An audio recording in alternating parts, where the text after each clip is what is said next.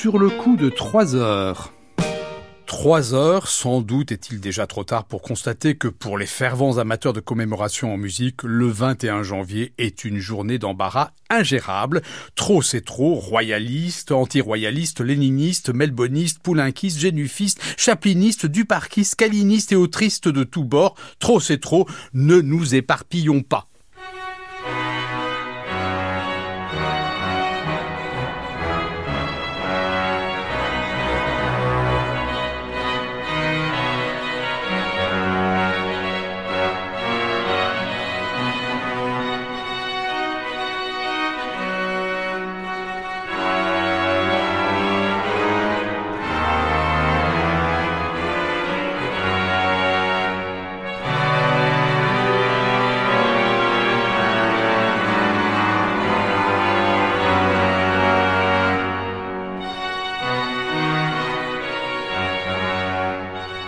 21 janvier 1793 à 10h22, L'ancien roi de France et de Navarre, puis roi des Français Louis XVI, fut exécuté à Paris sur la place de la Révolution. La statue équestre de son grand-père Louis XV n'avait été descendue de son piédestal au centre de la place que quelques semaines auparavant. Certains témoins de cette exécution crurent se souvenir que la Marseillaise avait été jouée ou chantée après que le bourreau avait rempli son office, mais il semble qu'en réalité, seuls retentirent les cris et huées de la foule densément présente, les roulements de tambour, notamment pour couvrir les derniers mots que le souverain déchu voulut adresser à la foule avant sa décollation et tirer depuis les invalides des coups de canon. La chanson populaire de propagande s'était emparée d'événements avant même qu'ils surviennent, telle cette chanson pas très subtile sur une mélodie d'un Noël célèbre, chanson issue des rangs de la montagne, militante en faveur de la mort nécessaire d'un roi nécessairement coupable. Vous savez que je fus roi comme mon grand-père Ne faites pas comme moi, tyran de la terre. Comme un soleil éclipsé, je suis bien embarrassé. Je suis loup, loup, je suis oui, oui, oui, je suis loup, je suis oui, je suis Louis XVI, bien mal à mon aise. Ce peuple qui m'aimait tant en me croyant brave, moi tout bas, toujours tramant pour le rendre esclave, j'ai fait répandre son sang, voulant relever mon rang. Mais sans, sans, sans, mais tu, tu, tu, mais sans, mais tu, mais sans culotte, on m'a Naturellement, les royalistes utilisèrent aussi la chanson de propagande, et cette complainte du roi Louis XVI aux Français fut diffusée par milliers d'exemplaires et chantée dans les guinguettes à Paris et ailleurs. Ô mon peuple, que vous ai-je donc fait? J'aimais la vertu, la justice, votre bonheur fut mon unique objet, et vous me traînez au supplice.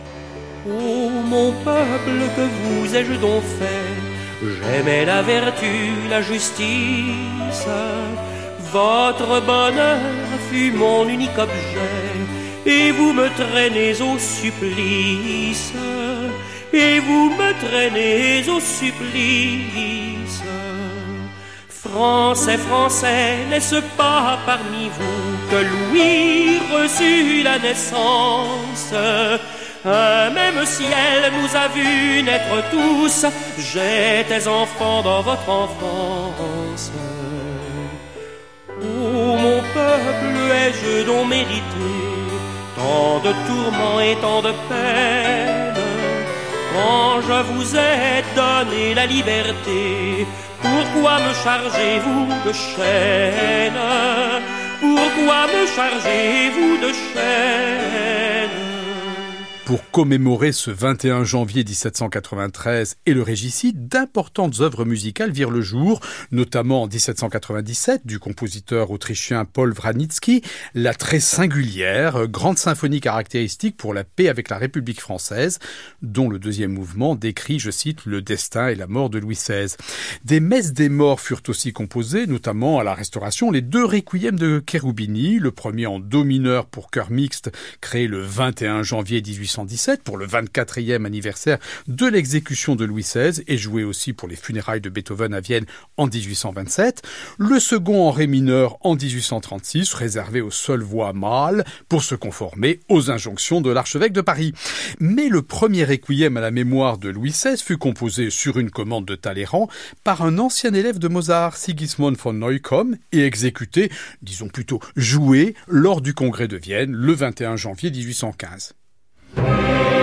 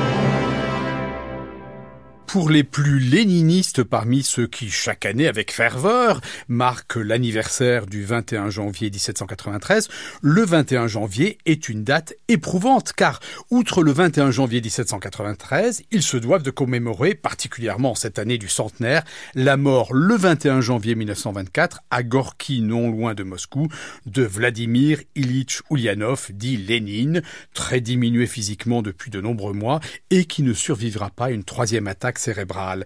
La des comptes rendus de l'événement remplit d'admiration pour la verve hagiographique des auteurs et la précision des invraisemblances fictionnelles qui feraient passer la légende dorée de Jacques de Voragine pour un austère rapport de la troisième chambre de la Cour des comptes.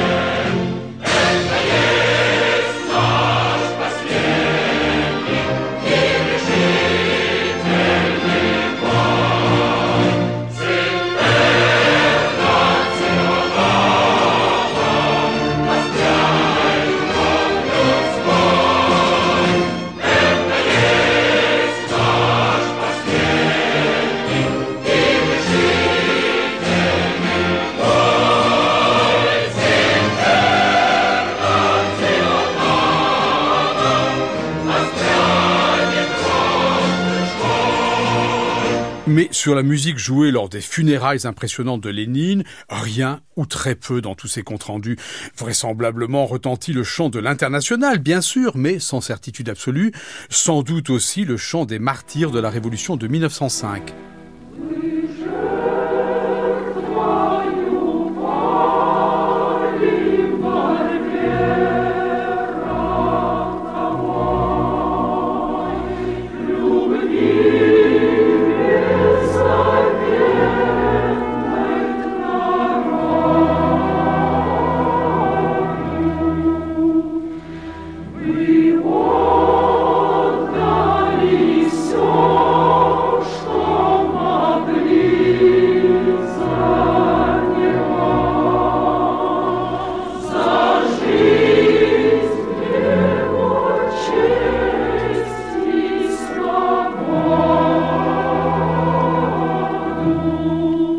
La chanson populaire fut également mise à contribution pour propager la légende hagiographique du grand homme avec une finesse parfois confondante.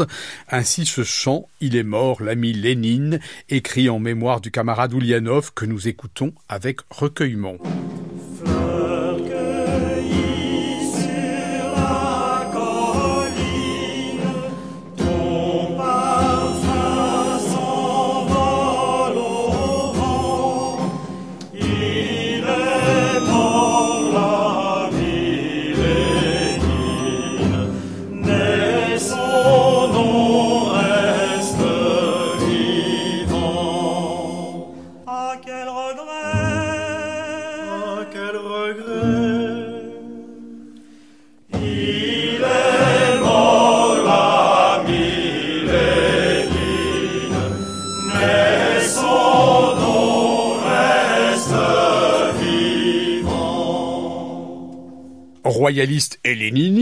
Léniniste, royaliste ou léniniste, ou anti-royaliste, ou non, mais en tout état de cause, tous chaplinistes. Et c'est plus simple tout de même, car qui l'aurait oublié, c'est le 21 janvier 1921 qu'eut lieu à Hollywood la sortie triomphale d'un des plus grands films muets de l'histoire, la comédie dramatique The Kid, en français Le Kid, produite, écrite, réalisée, jouée par Charlie Chaplin, auteur également de la musique dont il finalisa la bande son 50 ans plus tard.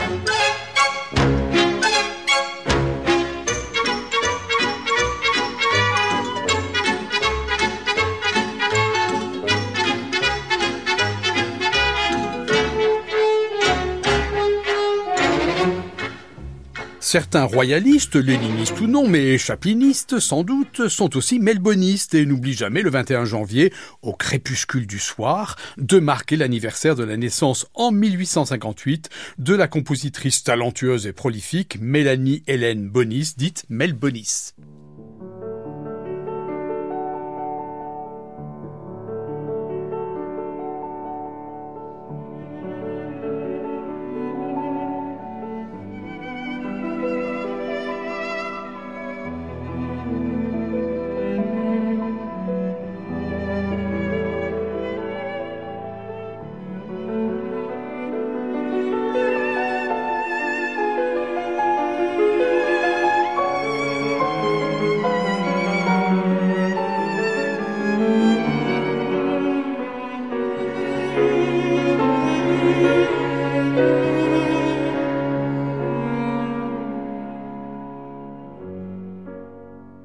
Bonis. Et les duparquistes, sans doute pas beaucoup de divisions, certes, mais des gens de goût qui, le 21 janvier, fêtent l'anniversaire du rare, exigeant, peu révolutionnaire même s'il vient au jour le 21 janvier 1848, mais subtil et irrésistiblement juste, Henri Duparc.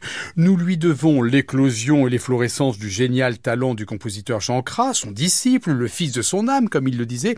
Nous lui devons surtout 17 mélodies inoubliables, une poignée d'œuvres pour piano, deux beaux poèmes symphoniques et cette sonate pour violoncelle et piano, et son simple et sublime mouvement lent, joyau secret dont les calinistes, le 21 janvier, est à mi-chemin entre Noël et la Saint-Valentin, la journée internationale des câlins, ne faites pas semblant de le découvrir. Mouvement lent dont les calinistes, donc, devraient faire leur hymne mondial, me semble-t-il.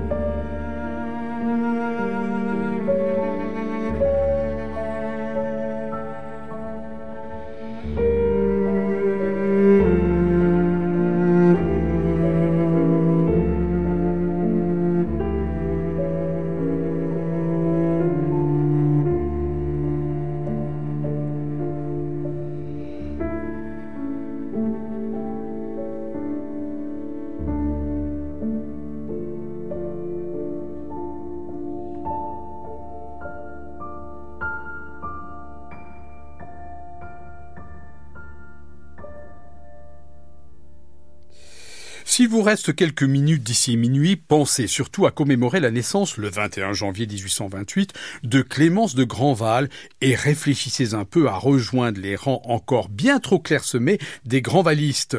La femme est l'avenir de l'homme et la musique de Grandval est magnifique. Ce petit prélude pour flûte et piano vous en convaincra.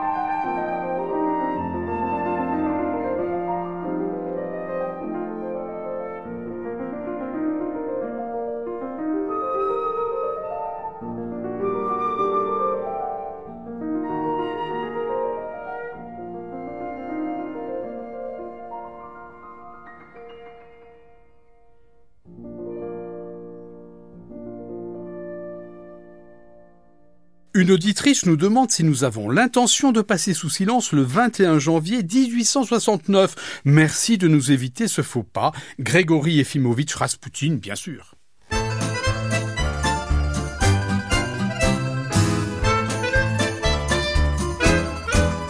Rasputin, Rasputin, on t'attend chez Yusupov. C'est dans son palais qu'on dîne ce soir d'un bœuf Stroganov. Il y aura, je le devine, les frères Karamazov et la fille de la avec son toutou Popov. Nous voici dans la soirée, presque à la fin du repas. L'atmosphère est préparée, Popov a son beluga pour toi Raspou des musiques et des litres de vodka, une tarte à l'arsenic au son des balalaïkas. Mais tu sautes à vive allure pour saisir sur un plateau un millefeuille au cyanure dont tu vas mourir bientôt. Non, tu chantes, non, tu danses, tu réclames des sandwichs et tu cries à l'assistance J'ai guéri le sandwich mais Yusupov qui te guette? Enfonce alors son poignard directo dans ta baguette. Mais tu rates, quel connard Mais quelle horreur Que les raspoutinistes les plus ardents nous pardonnent. Je ne savais pas Charles Trenet, aussi fin historien de cette sinistre époque et de ses pires événements. Mais le 21 janvier, c'était son anniversaire de naissance, c'est vrai. Trop tard, trop de commémorations le 21 janvier, ne nous éparpillons pas.